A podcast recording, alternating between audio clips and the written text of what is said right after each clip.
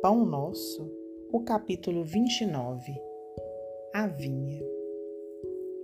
E disse-lhes: Ide vós também para a vinha, e dar-vos-ei o que for justo.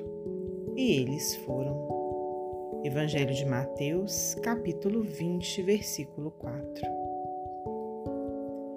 Ninguém poderá pensar numa terra cheia de beleza e possibilidades, mas vogando ao léu na imensidade universal.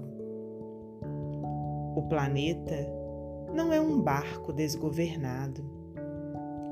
As coletividades humanas costumam cair em desordem, mas as leis que presidem aos destinos da casa terrestre se expressam com absoluta harmonia. Essa verificação nos ajuda a compreender que a terra é a vinha de Jesus.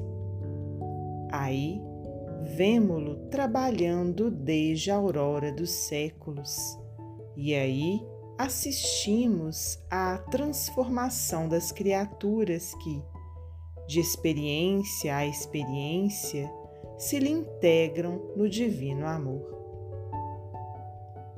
A formosa parábola dos servidores envolve conceitos profundos.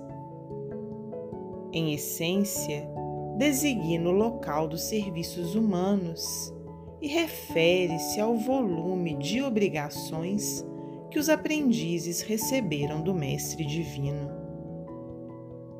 Por enquanto, os homens guardam a ilusão de que o orbe pode ser o tablado de hegemonias raciais ou políticas, mas perceberão em tempo o clamoroso engano, porque todos os filhos da razão, corporificados na crosta da terra, trazem consigo a tarefa de contribuir para que se efetue um padrão de vida mais elevado no recanto em que agem transitoriamente. Onde quer que estejas, recorda que te encontras na vinha do Cristo. Vives sitiado pela dificuldade, pelo infortúnio?